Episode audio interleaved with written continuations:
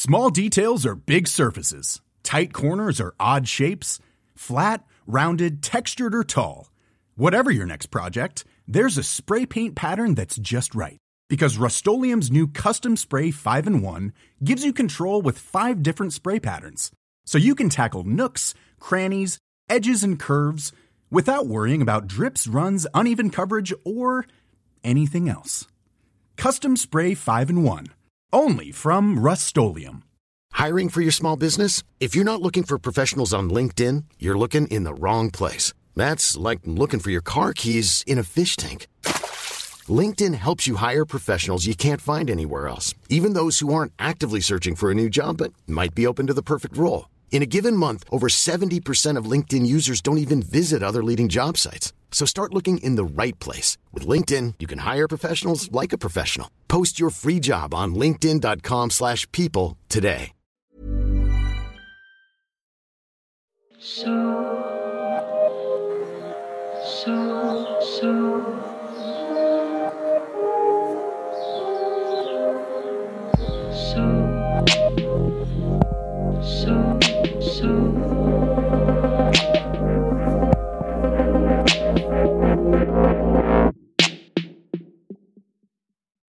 Mes parents m'ont toujours raconté que quand ils se sont rencontrés à 17 et 19 ans, ils se sont vus à une soirée et ça avait été le coup de foudre. Finalement, j'ai appris des années plus tard que pas du tout. Mon père avait en fait séduit ma mère parce qu'il en avait fait un pari avec un ami. Mais petite en tout cas, j'avais en tête ce mythe du coup de foudre. Et je ne sais pas pourquoi, mais j'imaginais qu'un coup de foudre, ça touchait forcément deux personnes à la fois. Pour moi, il y avait une réciprocité qui était sous-entendue dans le coup de foudre. Dans l'enfer de Dante, le vers 103 du chant 5 dit Amor canulo amato amar perdona. Ce vers est le plus connu de la Divine Comédie et sûrement l'un des plus célèbres de la littérature italienne. En français, cela donne l'amour qui n'épargne nul être aimé, d'aimer en retour. Comme s'il existait un amour suffisamment fort pour qu'il soit partagé. Mais qu'en est-il des coups de foudre non réciproques? Comment est-ce qu'un sentiment qui est si puissant peut être canalisé s'il ne peut pas être partagé? Dans ce nouvel épisode de Passage, une histoire d'amour qui grandit en silence, de poésie et de romantisme qui doit faire face à la réalité. Nicolas et Violette, au micro d'Agla et Gautreau. Je suis Louise Emerlet. Bienvenue dans Passage. J'ai été bercée avec des comédies romantiques et des manières très classiques, euh, je pense, euh, de concevoir le couple. Euh, je pense que sur le papier, je pouvais trouver ça romantique et en fait, bah, quand ça m'est arrivé, ça m'a effrayée. En arrivant au lycée, donc à la seconde, c'est un nouveau monde. Je suis confrontée à beaucoup de nouveaux élèves. Alors, autant je suis assez sociable et je parle avec les gens de ma classe, mais je suis vraiment dans le délire de ma bande de copains que je connais depuis une dizaine d'années et euh, que je veux pas quitter. Ils sont plus vieux que moi, ils connaissent en plus bien le lycée. Ils sont un peu ma boussole, quoi. Je pense pas être euh, à cette époque très indépendante. Je, me soucie beaucoup du regard des autres quand je fais quelque chose et je suis assez anxieuse. On va dire que j'ai pas de pression de la part de mes parents pour euh, avoir des bonnes notes, mais je me mets une pression toute seule euh, assez importante. Je suis plutôt une élève studieuse qui veut pas faire de vagues, quoi. J'arrive au lycée dans un état intéressant avec une relative confiance, même si je connaissais personne, j'étais assez tranquille. Au collège, c'était compliqué. Il y avait quelque chose de naturel chez moi qui, je pense, provoquait une sensation de différence ou d'étrangeté. Euh, en gros, soit on me comprend, soit on me comprend pas, en général. J'ai jamais été neutre. J'ai jamais traversé les classes sans me faire remarquer. Nicolas, c'est un garçon en seconde qui est un peu lunaire, qui me paraît être euh, assez artiste. Il adore écrire. Il est souvent avec un papier, crayon et un petit carnet. C'est un, garçon qui, en cours de français, va sortir euh, des mots euh, hyper compliqués. Quoi. Il, a une passion pour, euh, pour l'écriture et pour, pour la langue française qui est assez impressionnante. Au lycée, les choses semblent plutôt bien se passer. C'est-à-dire que je sens bien que sur le moment, les tout premiers mois, il y a, il y a plutôt de l'ouverture. Il y avait eu la, la réforme des retraites qui avait mis tout le lycée en grève. À ce moment-là, il y a un blocus et donc on vient de commencer l'année, mais on est déjà tous dehors. euh, il fait froid et en fait, on est tous là en train de faire des jeux euh, et on, s'amuse beaucoup et donc euh, tout semble neuf, tout semble se former naturellement. Mais au fur et à mesure que l'année avance, un autre groupe d'amis que j'avais formé dans ma propre classe commence à ne plus vouloir me parler.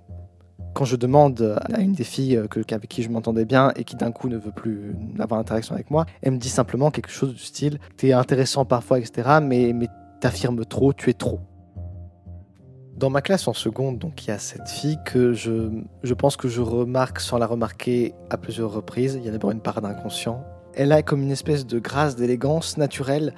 Je ne peux pas expliquer pourquoi j'adore absolument tout. Sa manière de s'habiller, rien que le fait, par exemple, qu'elle a un sac en bandoulière, et je trouve ça hyper classe.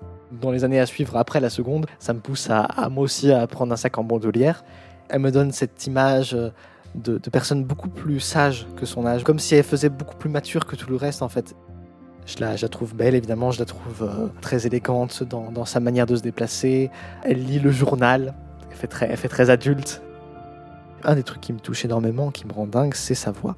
J'adore sa voix, elle a quelque chose qui ressemble un peu à celle d'une chanteuse de jazz, baroque, mais euh, riche en fait.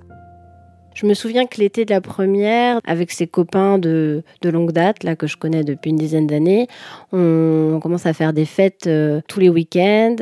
Et euh, c'est l'été au cours duquel je me suis mise en couple. Et ça continue à cette rentrée-là. Et je suis folle amoureuse de ce garçon. C'est la première personne avec qui je sens que c'est sérieux. C'est sérieux dans les deux sens, quoi. C'est la première personne que je présente comme mon copain à mes parents, euh, avec qui je vais avoir des rapports sexuels. C'est la première personne en qui euh, voilà, j'ai confiance pour une relation de couple. Quoi. Mais entre nous, c'est compliqué de communiquer avec ce garçon parce que on apprend, je pense, tous les deux à, à être amoureux et on apprend ce que c'est d'être en couple. Quoi. lors d'une sortie scolaire dans l'abbaye de Fontevraud. À ce moment-là, nous sommes en train de manger. Il y a la pluie et en fait moi je suis, je commence à griffonner une histoire dans mon coin, comme euh, j'avais l'habitude et que j'avais pris l'habitude de- d'écrire des histoires. À ce moment-là, Violette me demande simplement qu'est-ce que je suis en train d'écrire? Elle fait ça avec beaucoup de simplicité, euh, vraiment. Mais à ce moment-là, il y a d'un coup quelque chose qui s'ouvre. Cette gentillesse et d'un coup l'impression d'exister euh, un tout petit peu pour ce que je suis réellement. L'image mentale que j'ai de Violette, la plupart du temps, à partir de ce moment en particulier, cette impression qu'elle brille plus fort que les autres. Comme si euh, de, de l'intérieur, de sa peau, de ses yeux, de ses cheveux, il y avait tout ce côté beaucoup plus, beaucoup plus en relief que le reste du monde. Et euh, même s'il me faut un peu de temps, je comprends d'un coup que euh, c'est peut-être ça, être amoureux en fait. Déjà à l'époque, je dis un petit peu que j'aimerais bien écrire par la suite.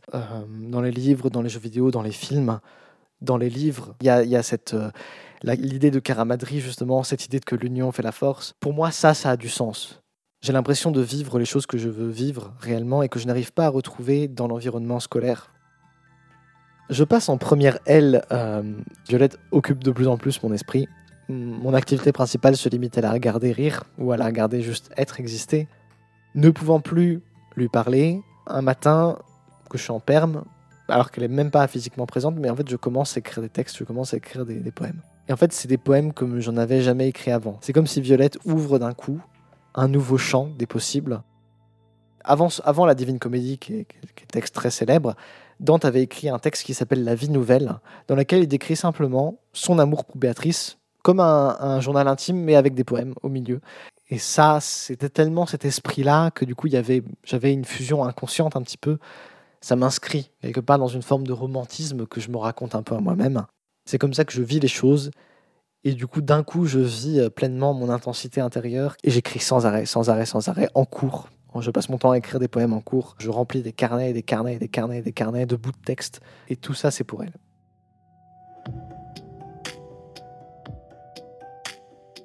On est à peu près en novembre. C'est vraiment une semaine banale. Avec mes parents, c'est moi qui ai chargé d'aller, euh, ou mes sœurs euh, qui sommes chargées d'aller chercher le courrier. Et je me souviens donc revenir de la boîte aux lettres et voir un courrier qui m'est adressé. C'est un peu curieux. À 17 ans, j'ai pas l'habitude de recevoir du courrier qui m'est adressé. Puis c'est une enveloppe, euh, une enveloppe craft qui est assez grande. Y a mon nom dessus écrit, euh, donc manuscrit. J'ai très envie rapidement de- d'ouvrir cette enveloppe pour savoir ce qu'il en est. Ça bourdonne autour de moi et euh, voilà quoi. J'ai du courrier et, je l'annonce. Dans cette enveloppe, je trouve une sorte de, recueil. Et en fait, rapidement, je me rends compte que c'est un recueil euh, de poèmes. J'ai pas le courage d'aller dire des choses vraiment. Parce que c'est presque une déesse en fait. J'arrive pas à être même lui tenir la porte. C'est déjà beaucoup quelque part physiquement. Elle me fait tellement d'impression que je peux, je peux juste pas être normal ou l'aborder naturellement. Donc ce que je décide de faire à un moment donné, je prends complètement la décision seul évidemment, je mets juste les poèmes que j'ai écrits, je les mets dans une enveloppe, puis hop, je le poste. Tout est euh, fait euh, par ordinateur, euh, relié avec une, une, une reliure en plastique, je me souviens, et quelque chose d'assez propre. Je me demande à qui a pu m'envoyer cette lettre parce que euh, rapidement, en lisant les poèmes, je me rends compte que c'est des poèmes qui parlent de moi, qui parlent euh, d'amour, qui expriment envers moi des sentiments amoureux. Je suis assez gênée par rapport à, ces sentiments amoureux et, en plus autour de moi, eh ben, il y a mes parents, il y a, mes petites sœurs et je suis encore euh, un petit peu pudique par rapport à ça. Il n'y a pas de nom, il n'y a pas de prénom. une personne qui veut rester anonyme. Dans ces poèmes, euh, on retrouve euh, mon prénom beaucoup, on retrouve euh, des détails sur ma chevelure, sur des détails physiques. Mes parents, rapidement, ils sont inquiets. L'anonymat, c'est clairement parce que je ne veux pas assumer jusqu'au bout le fait voilà, d'être en interaction. Parce que si je lui avoue et que je signe, ça veut dire qu'il y aura à un moment donné confrontation. J'ai pas envie que de briser ma bulle, en fait. J'ai pas envie de briser mon rêve. Je sens bien que si je si je me déclare, je sais que j'ai pas de doute que la réponse c'est non. Mais voilà, je peux juste pas assumer les conséquences. Euh, je veux pas que ça s'arrête. Violette, c'est un grand amour qui demeure obscur. Violette, c'est la douceur de l'indépendance. Violette, c'est la splendeur d'un millier d'étoiles. Violette, c'est la saveur délicate d'une chanson d'été. Violette, c'est un bonheur immortel qu'on ne peut oublier. Violette, c'est le regard d'un ange qui refuse de juger. Violette, c'est la nostalgie de quelques instants engloutis par le passé. Violette, c'est Violette. C'est à la fois peu et trop à dire. On commence en fait à, essayer de chercher qui a bien pu m'envoyer ces lettres. On commence à aller sur Internet, taper les mots-clés des poèmes pour voir si c'est des poèmes qui ont été repris de quelqu'un ou si c'est des poèmes originaux. Et en faisant ces recherches, on se rend compte que euh, n'existe pas en fait, et on en conclut que ce sont des poèmes originaux. Je me pose pas du tout la question de savoir si c'est mon copain parce que pour moi, la personne avec qui je sors est complètement euh, pragmatique et pas du tout romantique. J'ai que en tête que ça puisse être un garçon parce que euh, comme je suis hétéro, je me projette que sur des garçons et j'envisage pas du tout que ça puisse être une fille. Je pense pas totalement à une blague, mais j'écarte pas la possibilité de la blague à ce moment-là parce que je me dis, j'ai quand même pas mal de copains. Ces copains-là que j'ai depuis 10 ans, c'est des copains avec qui je fais de la musique et on se retrouve euh, toutes les semaines. Je leur en parle directement. Et eux, euh, mais ils se marrent direct, quoi. Et, mais ils me disent, mais non, Violette, c'est pas nous, on n'a pas fait ça. L'enquête continue parce qu'en en parlant avec mes copains, bah, eux aussi, ils ont envie de savoir. Et ça devient un petit peu une sorte d'histoire à raconter. On, se demande vraiment tous qui a pu bien envoyer ces lettres. Et on, cherche tous dans, l'entourage, en fait. On, cherche dans les personnes qu'on connaît, plus ou moins. Rapidement, on élabore des théories avec euh, mes sœurs, mes parents, mais directement voilà, à la lecture des poèmes. C'est vraiment dans le style d'écriture comme si les poèmes relevaient d'un autre temps. C'est assez frappant, même moi quand je lis, je me reconnais pas du tout dans les poèmes et j'ai l'impression en fait euh, que la personne parle de quelqu'un d'autre. Au collège, j'avais écrit cette histoire méchante sur une prof de maths. Euh, j'avais, j'avais en fait écrit parce que c'était compliqué avec cette prof-là. Les gens se sont passés le papier et tout le monde rigolait, même les personnes à qui je parlais jamais. En fait, j'ai vu d'un coup toute la classe avait apprécié cette, cette histoire. Je comprenais d'un coup que euh, raconter des histoires, ça a un pouvoir. Et ça te donne quelque part peut-être inconsciemment un statut en fait. On essaye d'envisager toutes les personnes qui gravitent autour de moi et qui sont susceptibles d'écrire des poèmes et on envisage seulement des personnes adultes et, et même un peu potentiellement vieilles et c'est ça qui, est assez euh, inquiétant. Je retrouve ce que j'avais commencé à ressentir au collège, c'est-à-dire quelque part ça devient mon truc. Et mon truc c'est être amoureuse de Violette et écrire des poèmes pour elle. La peur du pédophile qui envoie des lettres anonymes, elle est un peu présente, elle, peut paraître un peu démesurée, mais comme on se dit que c'est une personne âgée qui est dans mon entourage depuis le début, euh, oui, c'est une option que, qui est prise. On étudie le, cachet de la poste, on essaie de savoir d'où la lettre a bien pu être postée, donc on commence vraiment à mener une enquête. Mon père, rapidement, comme il travaille dans le milieu euh, autoroutier, il travaille euh, en lien avec des gendarmes qu'il connaît et il se renseigne par rapport à cette réception de lettres anonymes. Les gendarmes, eux, euh, ne se mobilisent pas, il n'y a pas de menace dans ces lettres. Ils disent juste de rester vigilants et d'essayer de continuer euh, de notre côté à trouver l'auteur de, ces lettres. Je commence à mettre sur un blog euh, aux alentours de mars de cette année de première pour moi et pour les gens qui me connaissent et qui savent ce que je vis. Pendant plusieurs mois, quand même, je fais attention à chaque fois que je vais courir. Euh, j'emmène toujours un portable. Je, je, suis vigilante, en fait. Euh, je me rappelle que moi, j'allais au bourg de mon bled euh, en vélo le matin pour aller prendre le car, pour aller au lycée. Et ben là, maintenant, j'y vais plus en vélo. C'est mon père qui m'accompagne ou ma mère qui m'emmène. Je sais pas si j'espérais vraiment quelque chose sur le moment. Je, ne sais pas si j'espère que d'un coup elle, sache exactement que c'est moi et que ça se passe bien. En fait, impossible, mais c'est toujours l'idée de, repousser le plus longtemps possible, de tenir le plus longtemps possible le rêve en fait. Au cours de l'hiver, euh, j'y pense de moins en moins, ça s'estompe et les inquiétudes aussi, et tout revient à la normale.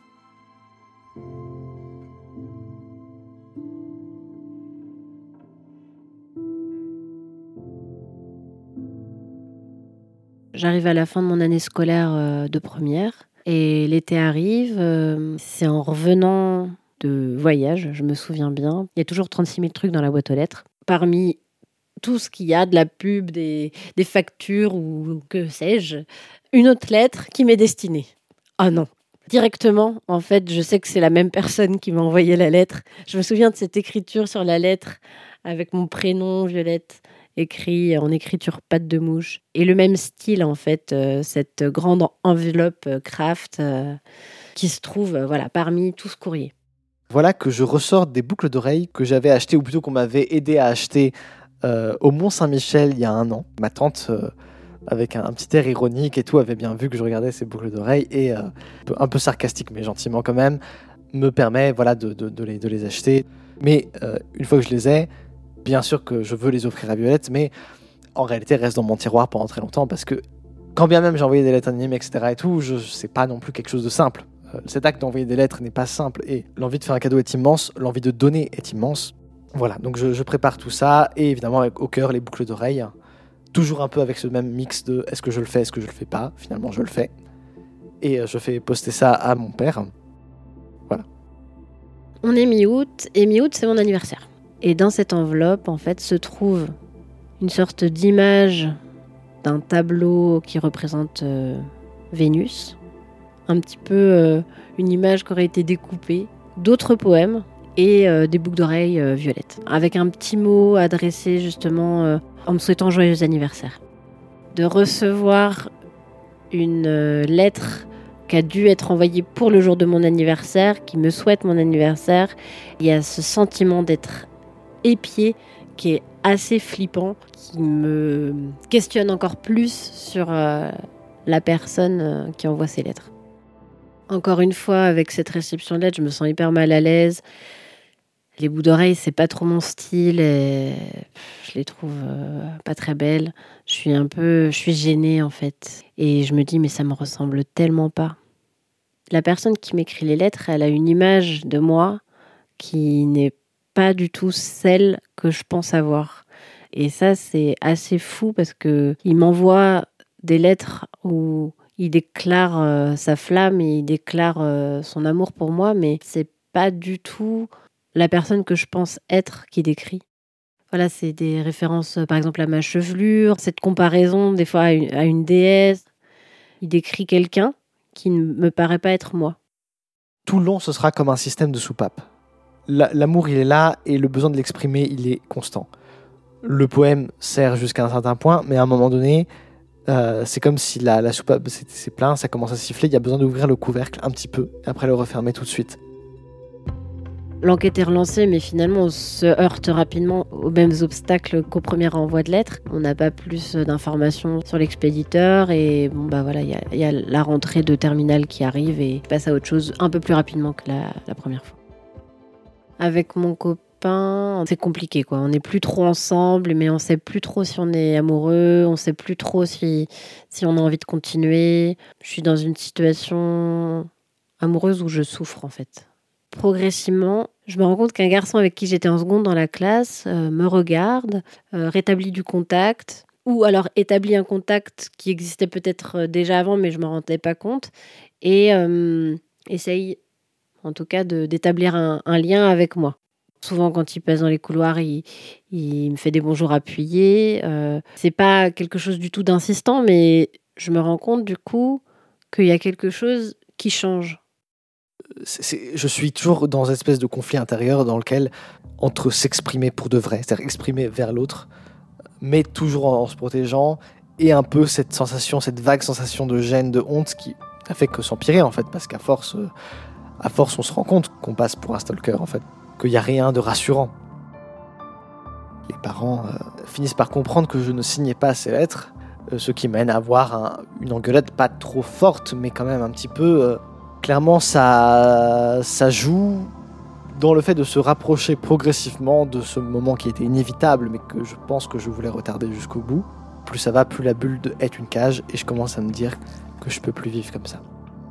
Je finis par être juste malheureux.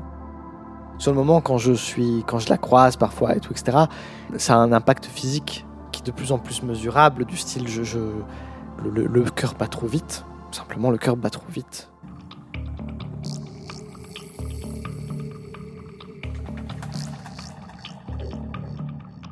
un soir avant de prendre l'écart, il euh, y a ce garçon qui très rapidement en fait il, me dépose une lettre, il me l'a en main propre et là c'est comme si je refais le, le Rubik's Cube quoi.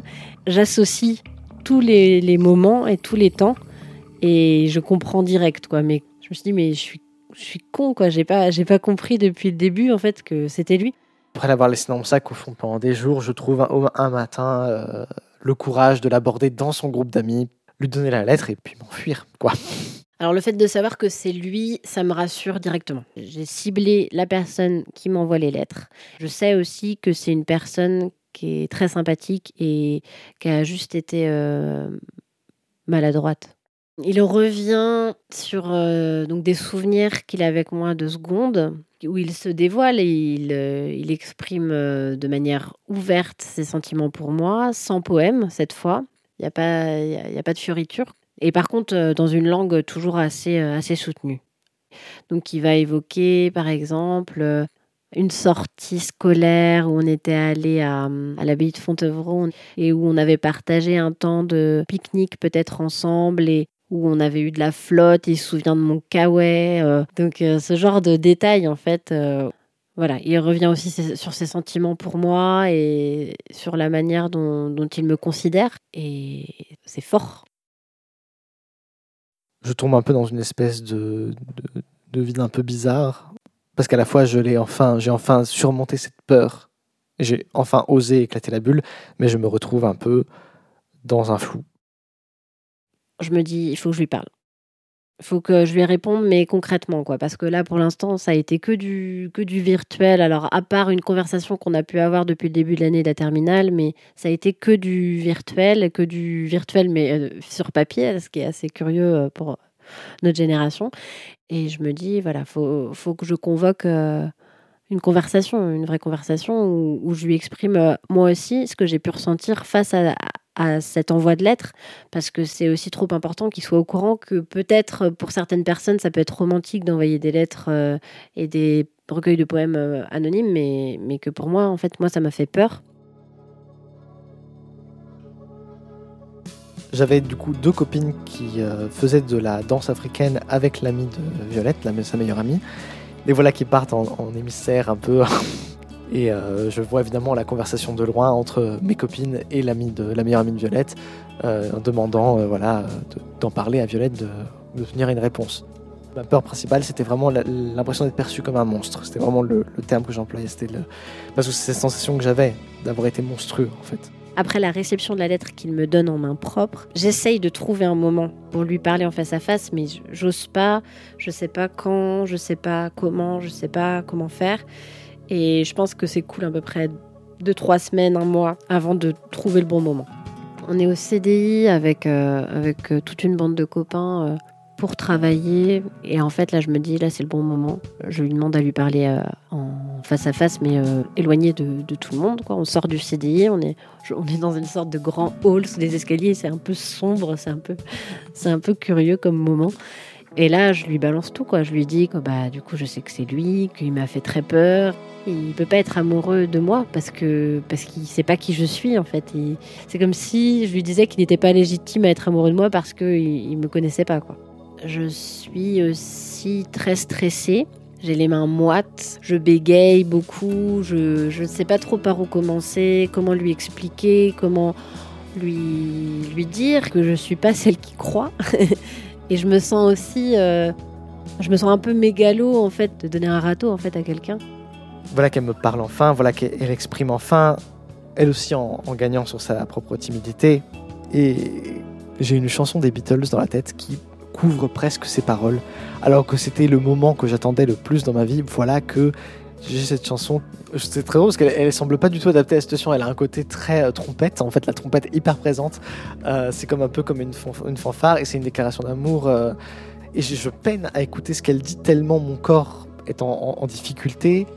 parce que déjà, voilà, on était arrivé au point physiquement où même se retrouver dans le même espace qu'elle me provoquait déjà une forme de tension en fait.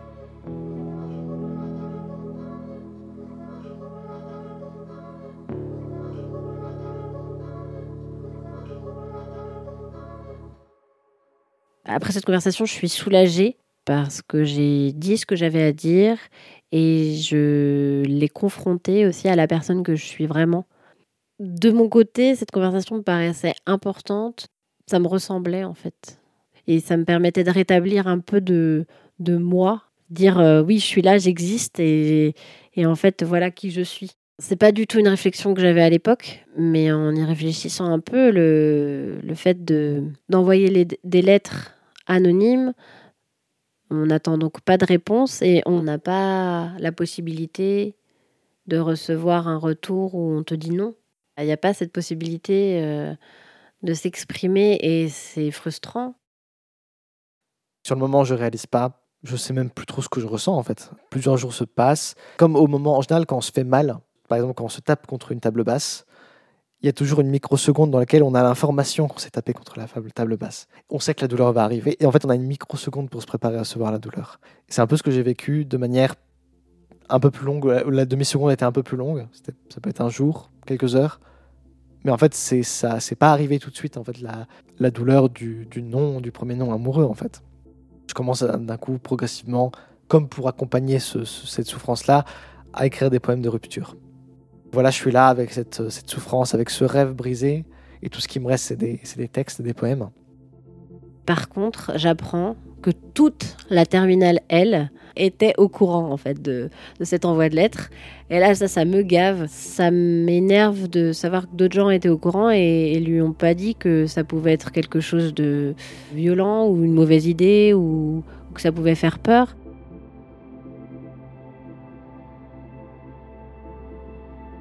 Vers la fin de l'année, il y a une, jeune femme qui, voilà, à qui je plais et qui commence carrément à y aller franco en fait. Et je, l'ai absolument mal reçu en fait. Passer de quelque chose de tellement idéalisé à une personne qui va immédiatement sur le physique, je disjonge complètement, c'est trop dur. Je fuis à mon tour cette personne. Je ne peux pas, sur le moment, gérer ça.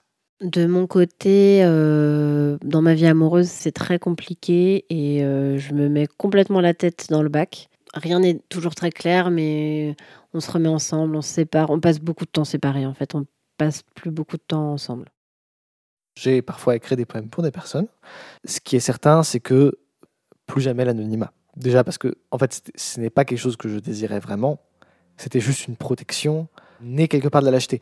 La leçon que je retire, c'était vraiment l'idée que la chose la plus naturelle, la plus réelle qui soit, c'était de parler ensemble, de d'échanger pour de vrai naturellement. Et ça, c'est quelque chose que je conserve toute ma vie. J'ai compris, ça m'a permis de comprendre que plus on était simple, mieux c'était. Je passe à la phase du regret de comment les choses sont passées. Une phase qui commence en réalité dès le, dès le blackout, en fait, dès après le blackout, mais qui en fait s'intensifie au fur et à mesure, même si j'en crois les propres poèmes comme trace de mon état mental du moment, je vois bien que euh, c'est euh, en gros une, une, évolution dans laquelle en fait je regrette de ne pas avoir connu Violette pour ce qu'elle est.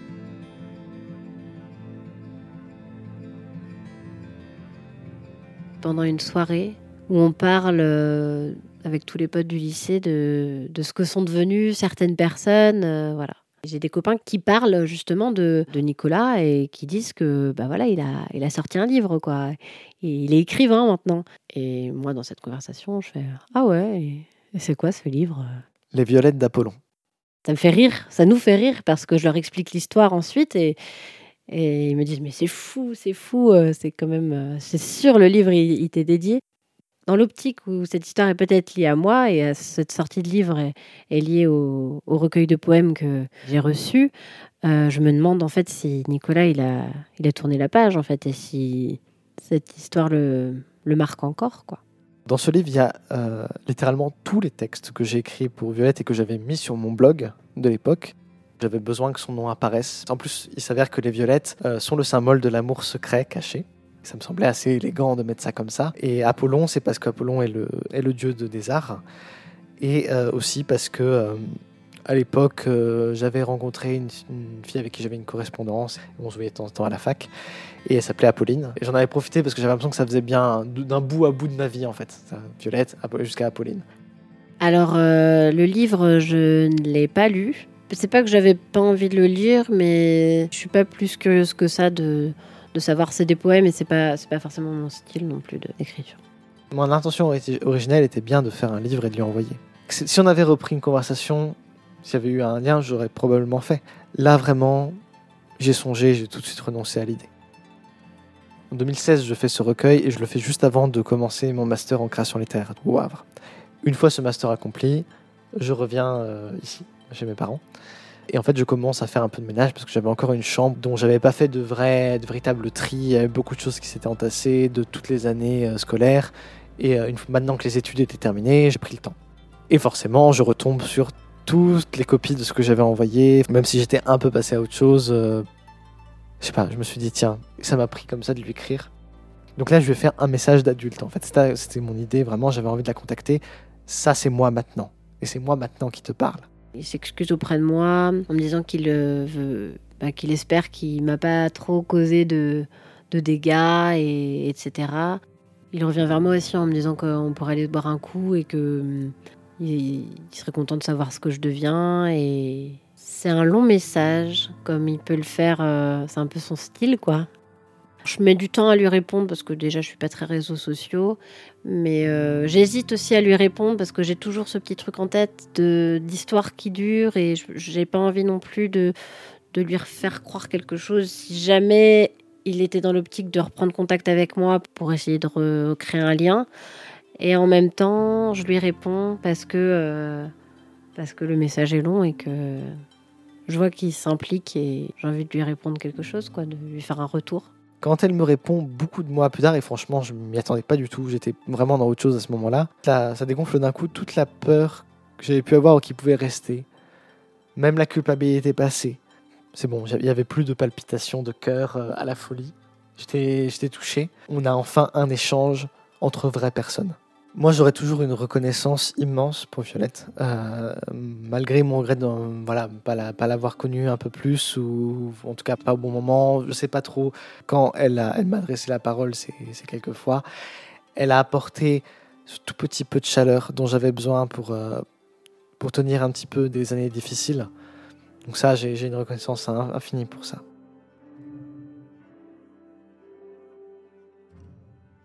Aujourd'hui, je suis euh, artiste-auteur, écrivain. Et en fait, je sais que sans cette expérience-là, j'aurais pas découvert ma vocation pour la poésie aussi. Voilà, moi j'ai toujours eu besoin d'être quelque part, d'avoir une forme d'amour pour écrire souvent.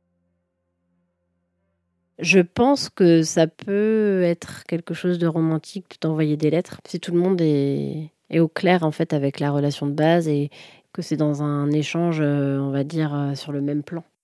Mon copain aujourd'hui, c'est pas la personne euh, la plus romantique. Le romantisme de mon copain, il est très pratico-pratique et il est lié au quotidien.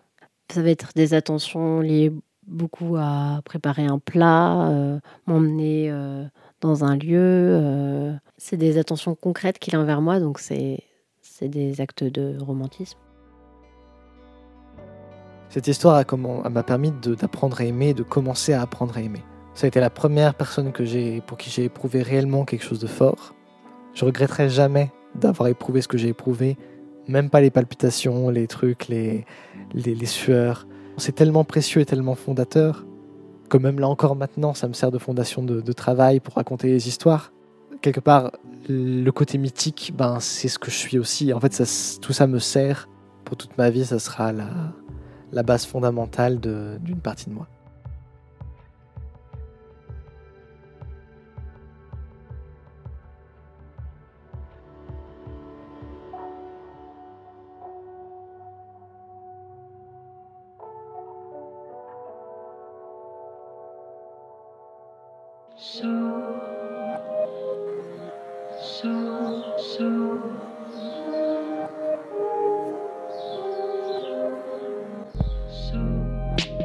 Cet épisode de passage a été tourné et monté par Aglaé Gautreau.